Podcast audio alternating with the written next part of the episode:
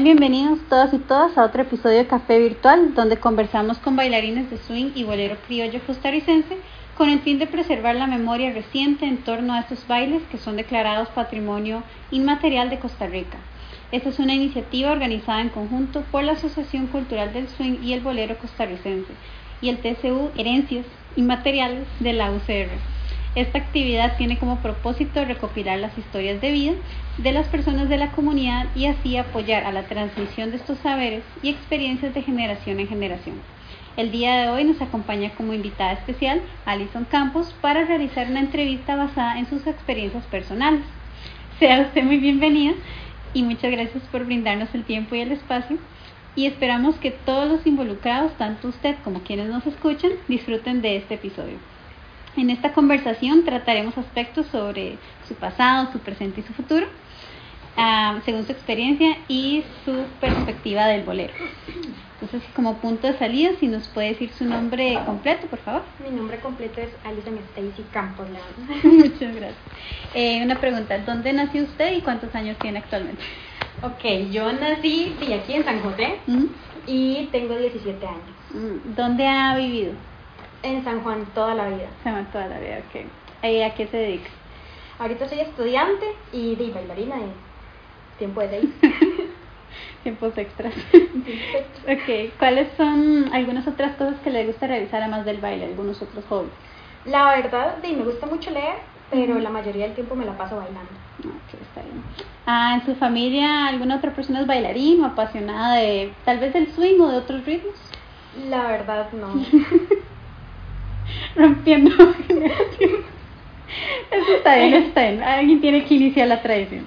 Ok, cuéntenos, ¿cómo descubrió el swing y el bolero criollo?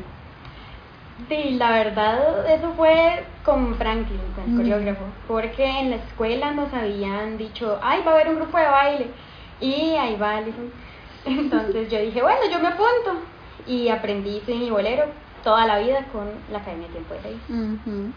Okay. ¿Conocía la historia de estos bailes previamente a empezar a bailar? No, la conocí dentro de la academia. Ok, está bien. ¿Qué le atrajo de estos ritmos en específico en comparación a otros tipos de baile como el hip hop otros ritmos modernos? La verdad, no sé, siento que es el ritmo, siento que es como, no sé, es una sensación muy, muy diferente. Ah. ¿A qué edad comenzó a bailar swing? A los seis años completamente nueva guardia. completamente. Sí. ¿Cómo aprendió? ¿Alguien le enseñó además de eh, Franklin? No, nadie más, solo Franklin. Ok. actualmente, ¿con quién baila? ¿Amigos de la comunidad, familia, amigos del grupo? Amigos del grupo, más que todo. Ok, está bien. en su comunidad educativa, yendo a ese lado, usted promueve el swing y el bolero criollo y cómo lo haría? Mm, si quiere que le sea sincera, mm, en este momento no lo promuevo porque en el colegio no, mm. no se ponen como en algo así, no les llama mucho la atención hacer como actividades así. Ok, está bien.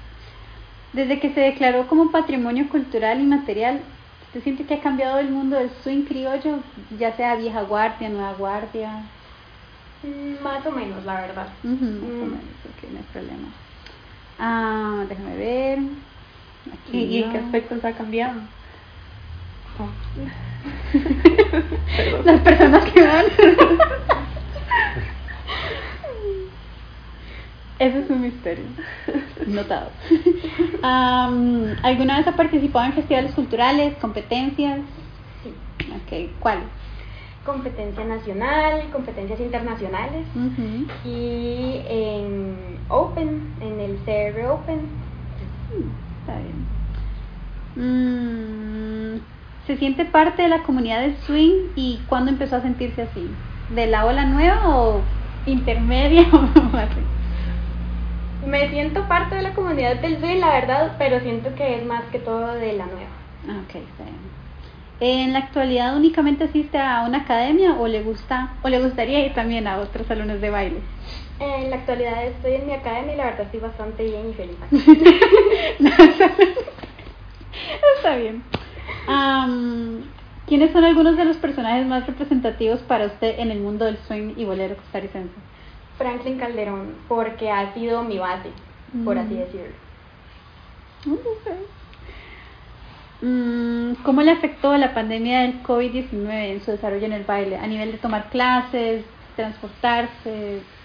Bastante, la verdad, que afectó bastante porque estuvimos como de todo el primer año de la pandemia sin tomar clases de baile, entonces como que muchas cosillas se quedaron estancadas. Sí, me imagino. En su perspectiva, ¿cómo se llevan las nuevas generaciones de bailarines con las de más edad y experimentadas? Vieras que de, yo siento que bastante bien, mm. porque de, de las más avanzadas, la verdad es que aprendemos muchísimo y hay personas que también aprenden mucho de nosotros, entonces es algo muy bonito. Ha habido intercambio entonces. Exacto, ha habido intercambio. Ok. Ah, ¿Posee alguna canción favorita? ¿Para un mismo ritmo o para incluso diferentes? La verdad es que no, la verdad es que por el momento no tengo ninguna canción favorita para el mismo ritmo. Mm, eh, a nivel de pasos de baile, ¿hay alguno del swing, de los muchos que existen, que siente que la representa o se siente sumamente cómoda cuando empieza a bailar? La verdad, para serle 100% sincera, no. para serle 100% sincera, no. La verdad es que, digamos, el swing y el bolero tienen gran variedad de pasos y, con todos es que uno se siente cómodo. Entonces. Ok, está bien.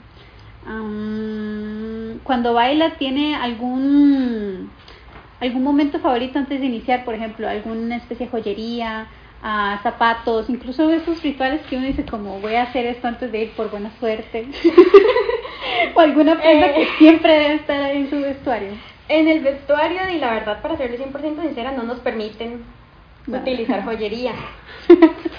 no nos permiten nada de eso, pero eh, de no, la verdad es que siempre tengo que tener un confitito cerca, porque si no fatal, no, fatal, no, fatal, o sea, es que cuando uno entra a bailar, siempre, siempre, siempre, después se le seca mucho la boca, entonces uno se puede descomponer o puede llegar a ser arcadas, entonces yo siempre tengo que tener un confite en la boca, al igual que mi coreógrafo.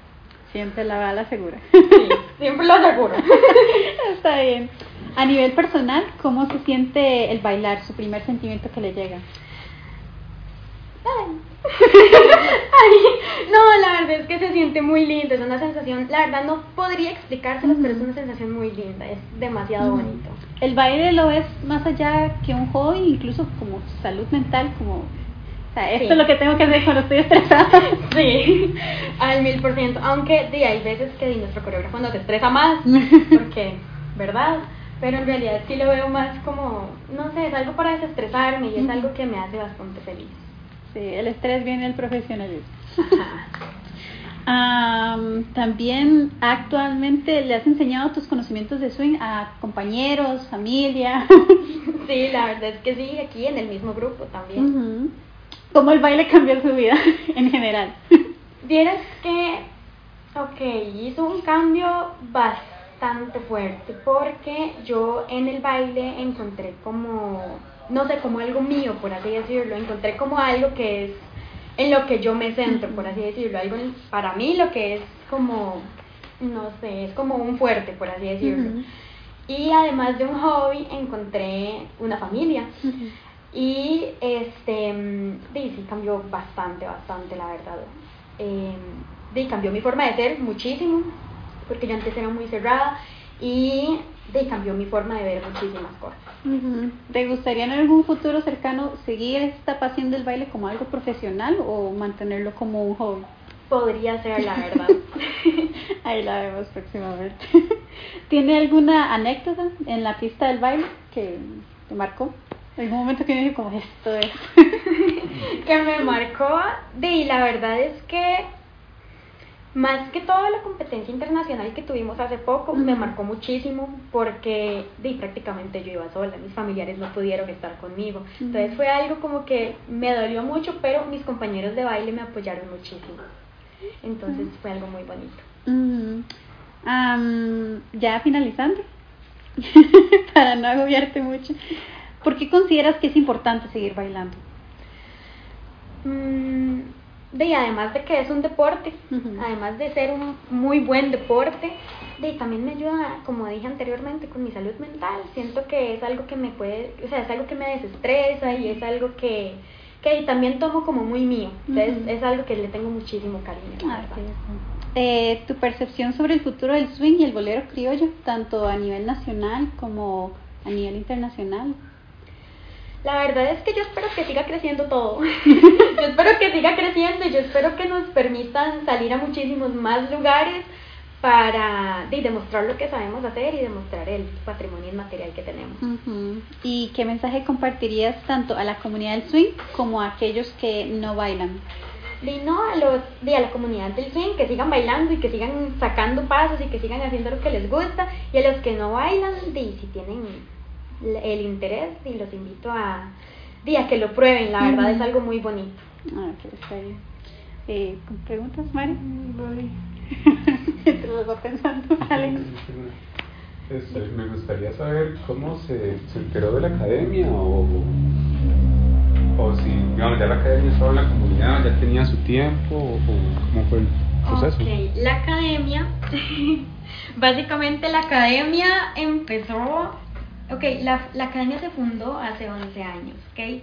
11 años específicamente en donde entraron a la escuela en la que yo estaba y se pusieron ahí a hacer el grupo de baile. En, en la escuela dijeron van a hacer un grupo de baile, ta ta ta ta y quienes quieren participar. Yo me apunté y de así he venido todos estos años en la misma academia. ¿Y con qué, qué frecuencia viene a bailar? Casi, casi que todos los días. todos los días. eso es bueno, eso es bueno. Venimos a clases eh, de principiantes, de avanzados y de ensayos de nuestras coreografías. ¿Hay alguna otra? ¿Cómo es la vestimenta cuando compite? La ropa. Es un traje, precioso el traje. Nosotros tenemos que utilizar de tacones que nosotros utilizamos unos tacones y también especiales para bailar y el traje es bastante llamativo, tienen que ser como de colores llamativos y con pedrería, es muy bonito en realidad. Mm. Eh, ¿Cree que si no hubiera sido por la academia o bueno, que estos que llegaron a su escuela y empezaron a decir que hicieran grupos, se hubiera, se hubiera podido enterar del swing y el bolero por otra parte, como desde otro sector? Sí, tal vez sí, porque ahora sí lo escucho un poco más.